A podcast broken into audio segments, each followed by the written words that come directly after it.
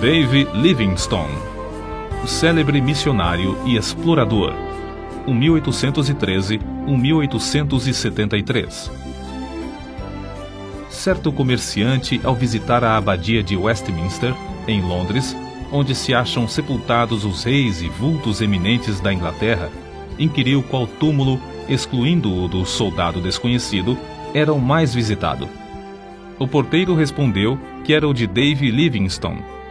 São poucos os humildes e fiéis servos de Deus que o mundo distingue e honra assim.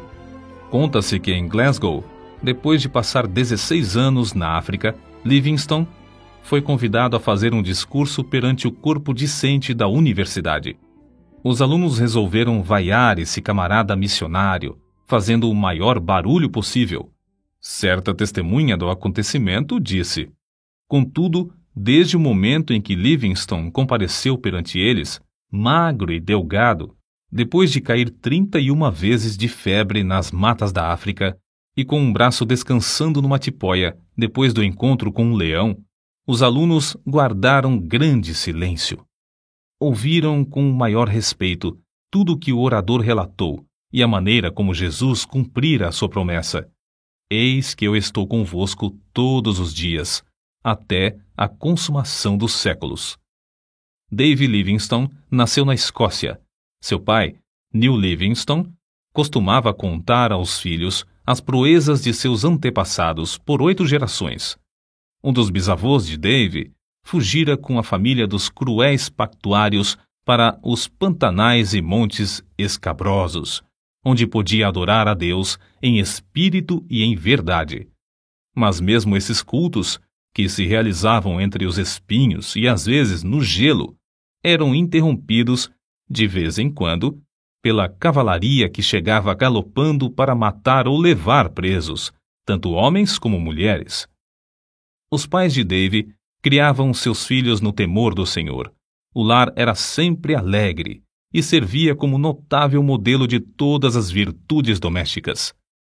Não se perdia uma hora durante os sete dias da semana e o domingo era esperado e honrado como o dia de descanso. Com a idade de nove anos, Dave ganhou um Novo Testamento, prêmio oferecido ao repetir de cor o capítulo mais comprido da Bíblia, o Salmo 119. Entre as recordações mais sagradas da minha infância, escreveu Livingstone, estão as da economia da minha mãe para que os poucos recursos fossem suficientes para todos os membros da família. Quando completei 10 anos de idade, meus pais me colocaram em uma tecelagem para que eu ajudasse a sustentar a família. Com parte do salário da primeira semana, comprei uma gramática de latim. Dave iniciava o dia na tecelagem às seis horas da manhã e, com intervalos para o café e o almoço, trabalhava até oito da noite. Segurava a sua gramática aberta na máquina de fiar algodão e, enquanto trabalhava, estudava linha por linha, às oito horas da noite, dirigia-se, sem perder tempo, à escola noturna. Depois das aulas, estudava as lições para o dia seguinte, às vezes até a meia-noite, quando a mãe tinha de obrigá-lo a apagar a luz e dormir. A inscrição no túmulo dos pais de Dave Livingstone indica as privações no lar paterno. Para marcar o lugar onde descansa, Neil Livingstone e Agnes Hunter, sua esposa, e para exprimir a gratidão a Deus dos seus filhos, João, Dave, Janet, Carlos e Agnes, por pais pobres e piedosos. Os amigos insistiam em que ele mudasse as últimas palavras para pais pobres, mas piedosos. Grifo do autor. Contudo, Dave recusou porque, para ele, tanto a pobreza como a piedade eram motivos de gratidão. Sempre considerou o fato de aprender a trabalhar longos dias, mês após mês, ano atrás ano, na fábrica de algodão, uma das maiores felicidades da sua vida. Nos feriados, Dave gostava de pescar e fazer longas excursões pelos campos e as margens dos rios. Esses passeios extensos lhe serviam tanto de instrução como de recreio. Saía para verificar na própria natureza o que estudara nos livros sobre botânica e geologia. Sem o saber, ele assim se preparava em corpo e mente para as explorações científicas e para o que escreveria com exatidão acerca da natureza na África. Aos 20 anos, houve grande mudança espiritual em Dave Livingstone, que determinou o rumo de todo o resto da sua vida. A bênção divina inundou-lhe o ser como inundara o coração do apóstolo Paulo ou de Agostinho, e outros do mesmo tipo, dominando os desejos carnais. Atos de abnegação, muito difíceis de executar sob a lei férrea da consciência, tornaram-se serviços de vontade livre sob o brilho do amor divino.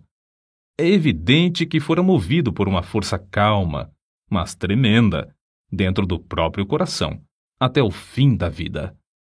O amor que começou a comovê-lo na casa paterna continuou a inspirá-lo durante todas as longas e enfadonhas viagens pela África e o levou a ajoelhar-se à meia-noite no rancho em Ilala, de onde seu espírito, enquanto ainda orava, voltou ao seu Deus e Salvador.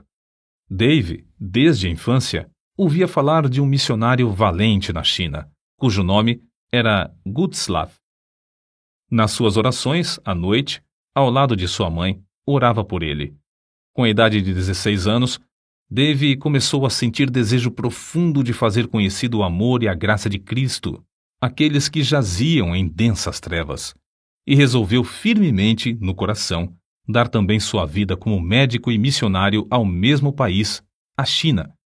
Ao mesmo tempo, o professor da sua classe da escola dominical, Dave Hogg, o aconselhava: Ora, moço, faça da religião o motivo principal da sua vida cotidiana e não uma coisa inconstante, se quer vencer as tentações e outras coisas que o querem derribar. E Dave assentou no seu coração dirigir sua vida por essa norma. Ao completar nove anos de serviços na fábrica, foi promovido a um trabalho mais lucrativo. Conseguiu concluir seus estudos, recebendo o diploma de licenciado da Faculdade de Médicos e Cirurgiões de Glasgow, sem ter recebido um tostão de auxílio de alguém. Se os crentes não o tivessem aconselhado a que falasse à Sociedade Missionária de Londres acerca de enviá-lo como missionário, ele teria ido por seus próprios esforços, declarou Livingstone mais tarde. Durante todos os anos de estudo para ser médico e missionário, sentia-se dirigido para trabalhar na China. Certa vez, numa reunião, ouviu o discurso de um homem de barba comprida e branca, alto, robusto e de olhos bondosos e penetrantes, chamado Roberto Moffat. Esse missionário voltara da África a um país misterioso cujo interior era então desconhecido. Os mapas desse continente tinham no centro enormes espaços em branco, sem rios e sem serras. Falando a respeito da África, Moffat disse a Dave Livingstone: Há uma vasta planície ao norte, onde tenho visto, nas manhãs ensolaradas, a fumaça de milhares de aldeias, onde nenhum missionário ainda chegou. Comovido ao ouvir falar em tantas aldeias sem o Evangelho e sabendo que não podia mais ir à China por causa da guerra que havia naquele país, Livingstone respondeu: Irei imediatamente para a África. Com isso, os irmãos da missão concordaram, e Dave voltou ao humilde lar em Blantyre para se despedir dos pais e irmãos. Às cinco horas da manhã do dia 17 de novembro de 1840, a família se levantou. Dave leu o Salmo 121 e 135 com eles. O sol não te molestará de dia e nem a lua de noite. O Senhor guardará a tua entrada e a tua saída, desde agora e para sempre. Essas palavras ficaram gravadas no seu coração e o fortaleceram quando teve de suportar calor e perigos durante os longos anos vividos mais tarde na África. Depois de orarem, despediu-se da sua mãe e irmãs e andou a pé, com seu pai, que o acompanhou até Glasgow, depois de se despedirem um do outro, Dave embarcou no navio para não mais ver, aqui na Terra, o rosto nobre de New Livingstone. A viagem de Glasgow ao Rio de Janeiro e, por fim, à cidade do Cabo, na África, durou três meses. Mas Dave não desperdiçou seu tempo. O comandante se tornou seu amigo íntimo e ajudou-o a preparar os cultos nos quais Dave pregava aos tripulantes do navio. O novo missionário aproveitou também a oportunidade para, estando a bordo, aprender a usar o sextante, e saber exatamente a posição do navio, observando a lua e as estrelas. Essa ciência lhe foi mais tarde de incalculável valor para orientar-se nas viagens de evangelização e exploração do imenso interior desconhecido, do qual subia a fumaça de mil vilas sem missionário.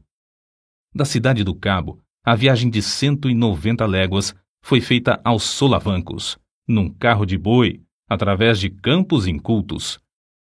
A viagem durou dois meses até chegar em Curumã, onde devia esperar o regresso de Roberto Moffat. Desejava estabelecer-se em um lugar 50 a 60 léguas mais para o norte de qualquer outro em que houvesse obra missionária. Para aprender a língua e os costumes do povo, nosso pioneiro passava o tempo viajando e vivendo entre os indígenas. O seu boi de sela passava a noite amarrado, enquanto ele assentava-se com os africanos ao redor do fogo, ouvindo as lendas dos seus heróis. Livingstone, por sua vez, contava-lhes as preciosas e verdadeiras histórias de Belém, da Galiléia e da Cruz. Não parou com os estudos enquanto viajava, fazendo mapas dos rios e serras do território percorrido.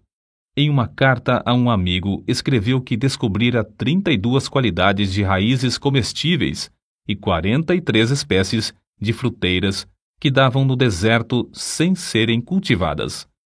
Do ponto que havia alcançado, faltavam-lhe apenas dez dias de viagem para chegar ao grande lago Ngami, que só descobriu sete anos depois. De Curumã, o missionário, licenciado da Faculdade de Médicos e Cirurgiões de Glasgow, escreveu a seu pai: Tenho uma clientela grande. Há pacientes aqui que andaram mais de 60 léguas para receber tratamento médico. Esses, ao regressarem, enviarão outros para o mesmo fim. Estabeleceu a sua primeira missão no lindo vale de Mabotsa, na terra de Bacarla. Em uma carta escrita de Curumã, Livingstone assim descreveu o local que escolhera para centro de evangelização está situado em um anfiteatro de serras que se intitula Mabotsa, isto é, Ceia de Bodas. Que Deus nos ilumine com a sua presença, para que, por intermédio de servos tão fracos, muito povo ache entrada para a ceia das bodas do Cordeiro.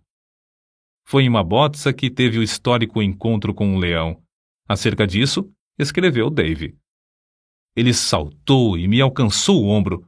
Ambos fomos ao chão rosnando horrivelmente perto do meu ouvido, sacudiu-me como um cão faz a um gato. Os abalos que me deu o animal produziram-me um entorpecimento igual ao que deve sentir um rato depois da primeira sacudidela que lhe dá o gato. Atacou-me uma espécie de adormecimento em que não senti dor nem sensação de temor. Contudo, antes de a fera ter tempo de matar, deixou-o para atacar outro homem, que, de lança na mão, entrara na luta. O ombro dilacerado de Livingstone nunca sarou completamente. Ele nunca mais pôde apontar um rifle ou levar a mão à cabeça sem sentir dores. Foi na casa de Roberto Moffat, em Curumã, que chegou a conhecer Maria, a filha mais velha desse missionário. Depois de abrir a missão em Mabotsa, os dois se casaram. Seis filhos foram fruto desse enlace.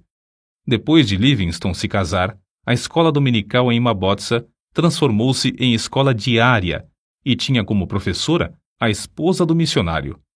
Shelley, o chefe da tribo, tornou-se grande estudante da Bíblia, mas queria converter todo o seu povo à força de litupa, isto é, chicote de couro de rinoceronte, Shelley iniciou o culto doméstico em casa e o próprio Livingstone admirou-se da sua maneira simples e nata de orar. Era costume de Livingstone começar o dia com um culto doméstico, e não é de admirar que o chefe o adotasse também. Livingstone foi obrigado a mudar-se para Shonuane, dez léguas distante, e mais tarde, por falta de água, ele e todo o povo foram para Kolobeng. Foi nesse último lugar que o chefe da tribo construiu uma casa para os cultos e Livingstone, com grande sacrifício de dinheiro e labor, edificou a sua terceira residência. Nessa casa morou cinco anos para nunca mais conseguir se fixar em qualquer lugar na terra. Acerca do trabalho nesse lugar, assim se expressou. Aqui temos um campo muitíssimo difícil de cultivar. Se não confiássemos que o Espírito Santo opera em nós, desistiríamos em desespero. Através do deserto de Kalahari, chegavam boatos de um grande lago e de um lugar chamado Fumaça Barulhenta, o que ele julgava ser uma grande cachoeira. As secas o oprimiam tanto em Kolobeng que Livingstone resolveu fazer uma viagem de exploração a fim de achar um lugar mais ideal para estabelecer a sua missão. Assim, em 1 de junho de 1849, com o chefe da tribo, seus guerreiros, três brancos e sua família, saíram para atravessar o grande deserto de Kalahari. O guia do grupo, o Romotobi, conhecia o segredo de subsistir no deserto, cavando com as mãos e chupando a água debaixo da areia por meio de um canudo. Depois de viajarem muitos dias, chegaram ao rio Zouga. Ao inquirir os indígenas, estes o informaram de que o rio tinha nascente em uma terra de rios e florestas. Livingstone ficou convicto de que o interior da África não era um grande deserto como o mundo de então supunha, e o seu coração ardia com o desejo de achar uma via fluvial. Assim, outros missionários poderiam ir para o interior do continente com a mensagem de Cristo. A perspectiva, escreveu ele, de achar um rio que dê entrada a uma vasta, populosa e desconhecida região aumentou constantemente desde então. Aumentou tanto que, quando por fim chegamos ao Grande Lago, esse importante descobrimento em si mesmo parecia de pouca monta. Foi em 1 de agosto de 1849 que o grupo atingiu o Lago Ngami. Tão grande é esse lago que, de uma margem, não se avista a margem oposta. Sofreram longos dias de cruciante sede sem obter uma gota d'água, mas venceram todas as dificuldades. O curioso é que descobriram o Nigami enquanto outros exploradores mais bem equipados, mas menos persistentes, haviam falhado. As notícias do descobrimento foram comunicadas à Royal Geographical Society, o que lhe votou numa bela recompensa de 25 guinéus, por ter descoberto uma importante terra, um importante rio e um grande lago. O grupo teve de voltar a Kolobeng. Depois de alguns meses, porém, iniciou novamente viagem para o Lago Nigami. Não queria separar-se da sua família e levou-a em um carro de boi. Mas, ao alcançar o rio Zouga, os filhos foram atacados pela febre e ele teve de voltar com a família. Nasceu-lhe uma filha, que morreu logo de febre.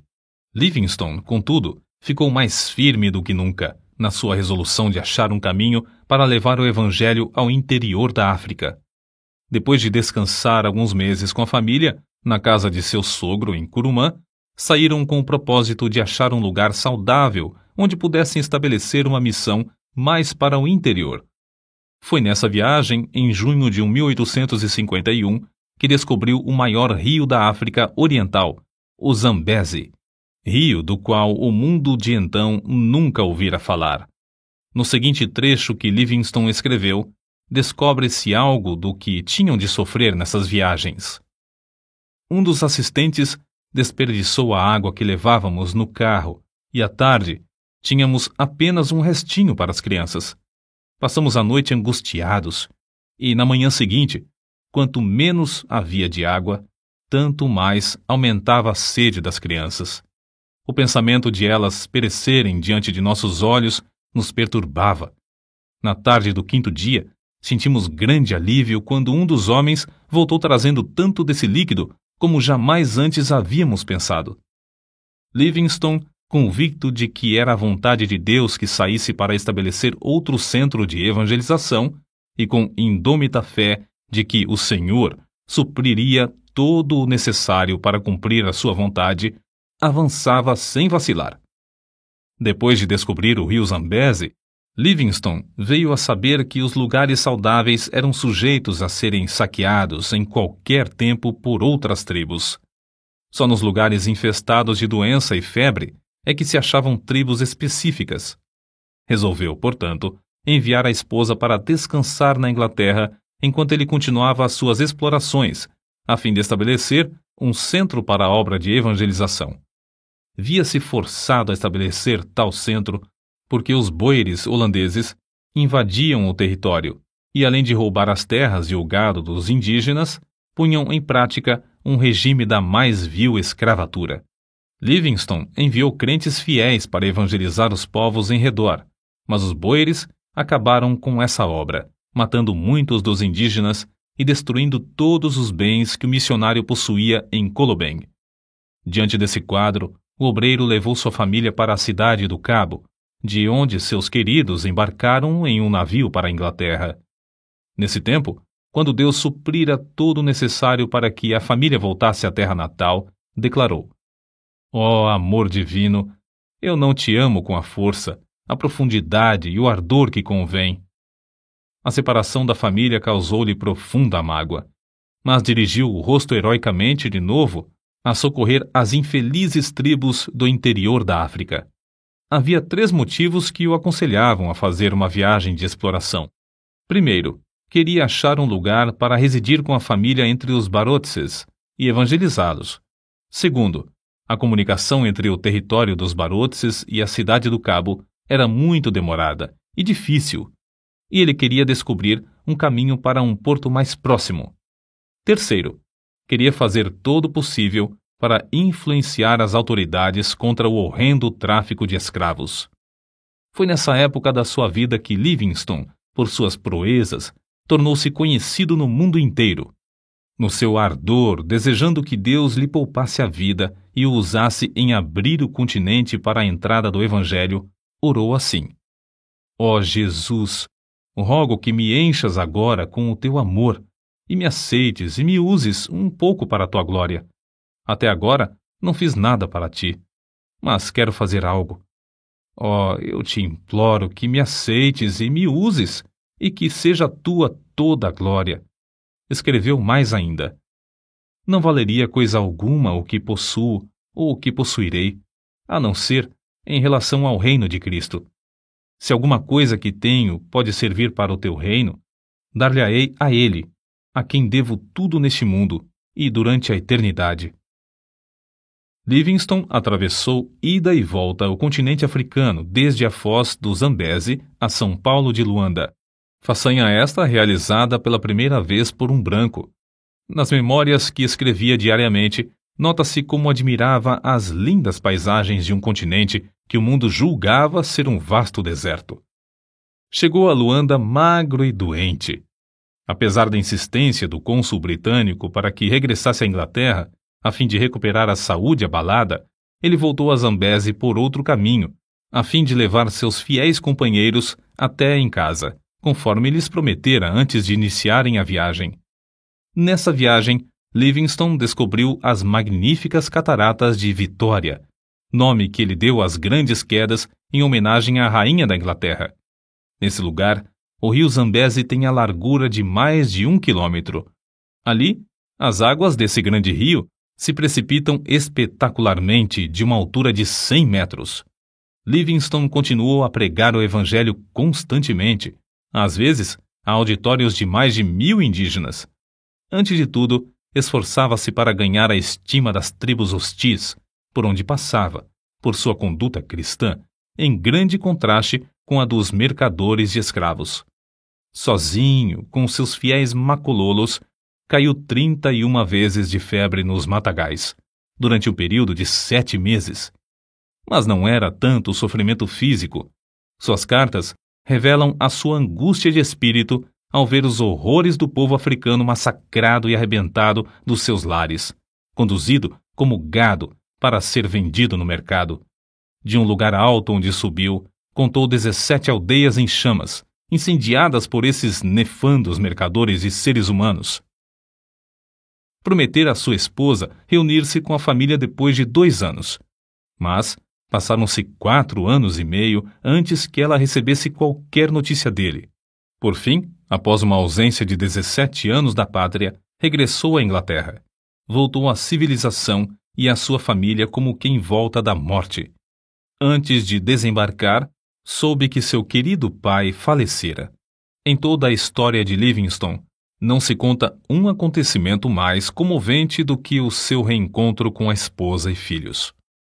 Na Inglaterra, foi aclamado e honrado como heróico descobridor e grande benfeitor da humanidade.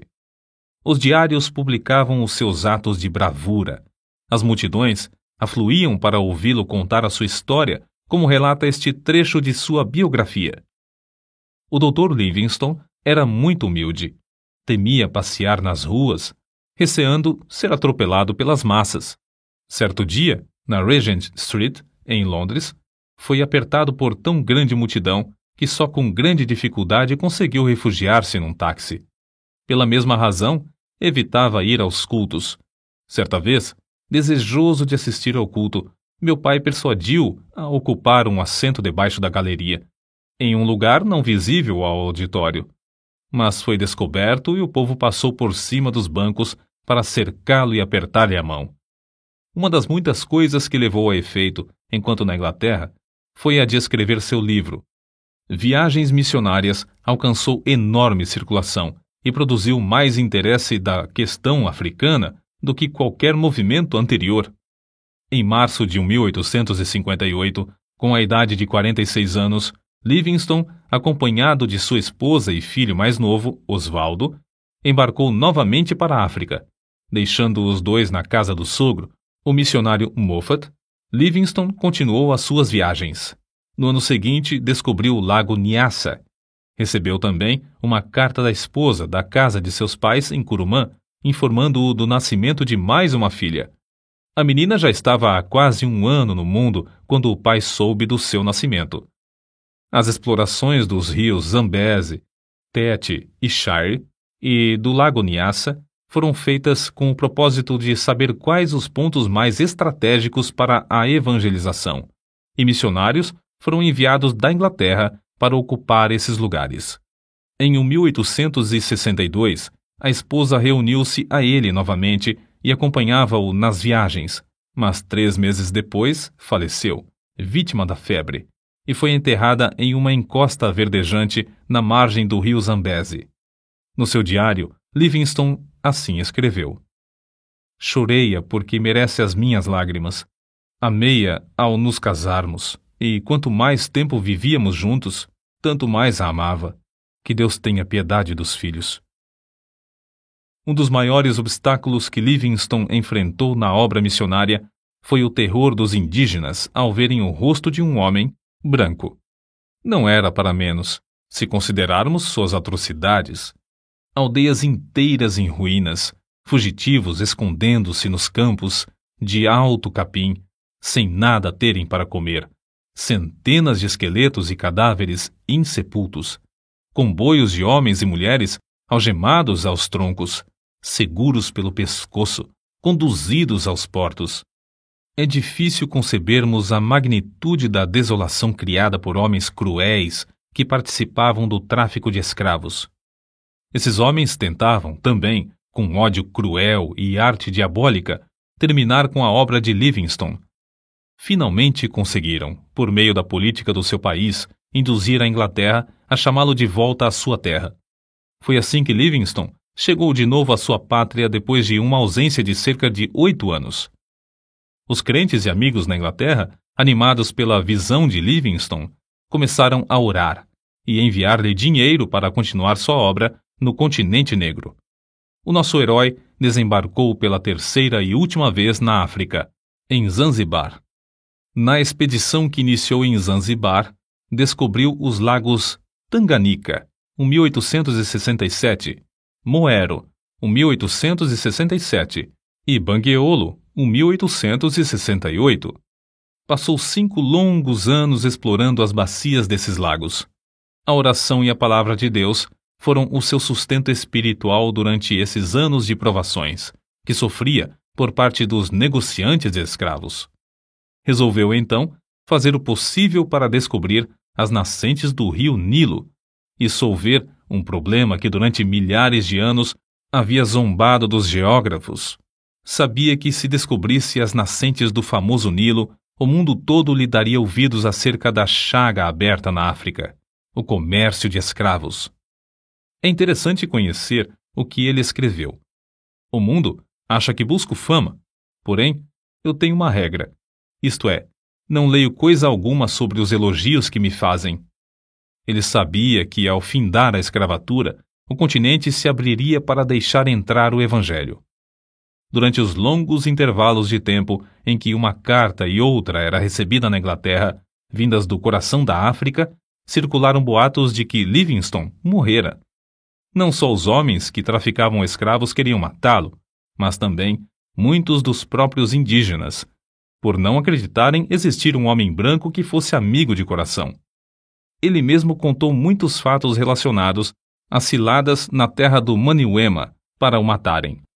Nesse lugar, ele escreveu no seu diário: Li toda a Bíblia quatro vezes, enquanto estive em Maniuema. Na solidão, achou grande conforto nas Escrituras.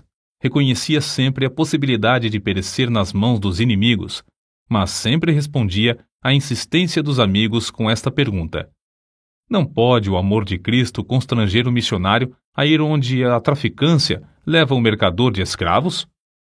Pela primeira vez, nas milhares de léguas que caminhou, os pés do pioneiro falharam. Obrigado a ficar algum tempo em uma cabana, todos os seus companheiros o abandonaram, à exceção de três que permaneceram com ele, reduzido a pele e ossos por causa da grave doença que sofrera em Maniuema, por fim chegou a Ujiji.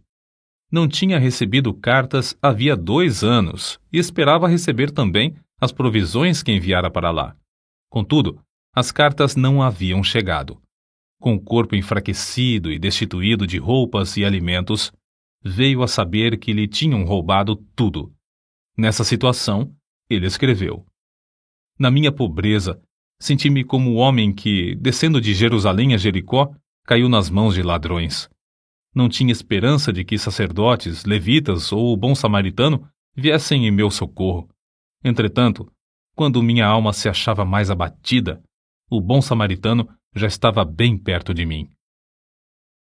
O bom samaritano era Henrique Stanley, enviado pelo New York Herald devido à insistência de muitos milhares de leitores desse jornal, pois queriam saber ao certo se Livingstone ainda vivia, ou, no caso de ter morrido, para trazer seu corpo. Stanley passou o inverno com Livingstone, mas este recusou-se a ceder aos apelos do jornalista para que voltasse à Inglaterra. Livingstone podia voltar e descansar entre amigos, com todo conforto, mas preferiu ficar e realizar seu anelo de abrir o continente africano ao Evangelho. A sua última viagem foi para Luapula, pois desejava verificar se esse rio era nascente do Nilo ou do Congo. Nessa região, chovia incessantemente. Livingstone sofria dores atrozes. Dia após dia, tornava-se-lhe mais e mais difícil caminhar. Foi então carregado pela primeira vez pelos fiéis companheiros Suzy Schumann e Jacó Wainwright, todos indígenas. No seu diário, as últimas notas que escreveu dizem: Cansadíssimo fico. Recuperada a saúde. Estamos nas margens do Mililamo. Chegaram à aldeia de Chitambo, em Ilala, onde Suzy fez uma cabana para ele. Nessa cabana, a 1 de maio de 1873, Fiel Suzy achou seu bondoso mestre de joelhos ao lado da cama, morto. Orou enquanto viveu e partiu deste mundo orando. Os dois fiéis companheiros, Suzy e Schumann, enterraram o coração de Livingstone debaixo de uma árvore em Chitambo, secaram e embalsamaram o corpo e o levaram até a costa, viagem que durou alguns meses e exigiu que passassem pelo território de várias tribos hostis. O sacrifício desses valentes filhos da África, sem terem qualquer propósito de remuneração, não será esquecido por Deus nem pelo mundo.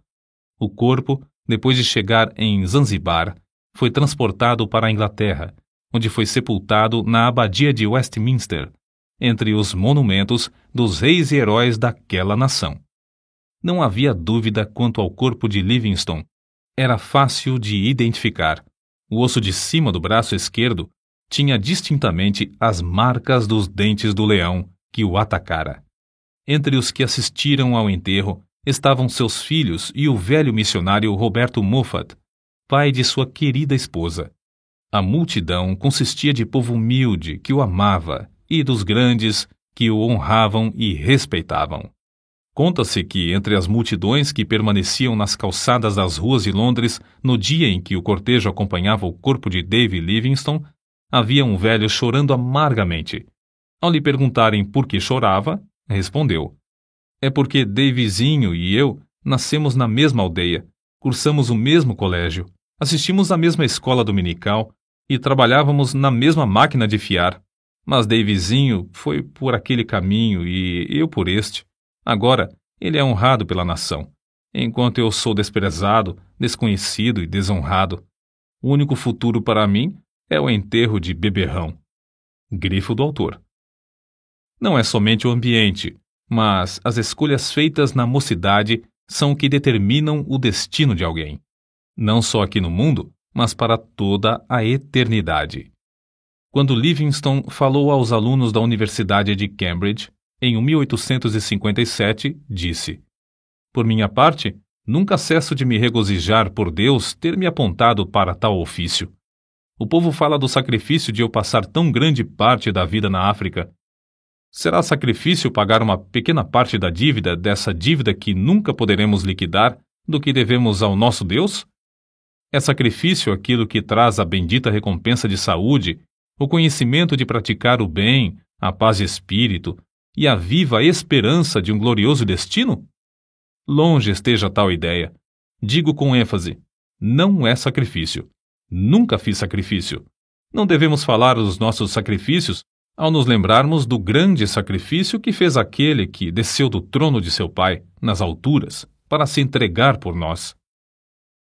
Se Livingstone não tivesse adoecido, teria descoberto as nascentes do Nilo. Durante os 30 anos que passou na África, nunca se esqueceu do seu alvo principal, que era levar Cristo aos povos desse obscuro continente. Todas as viagens que realizou foram viagens missionárias. Gravadas no seu túmulo podem ser lidas estas palavras: O coração de Livingstone jaz na África, seu corpo descansa na Inglaterra, mas sua influência continua. Gravados para sempre na história da Igreja de Cristo estão os grandes êxitos obtidos na África por Livingstone durante um período de mais de 75 anos depois de sua morte. Êxitos inspirados, em grande parte, pelas orações e persistência desse eminente servo de Deus, que foi fiel até a morte.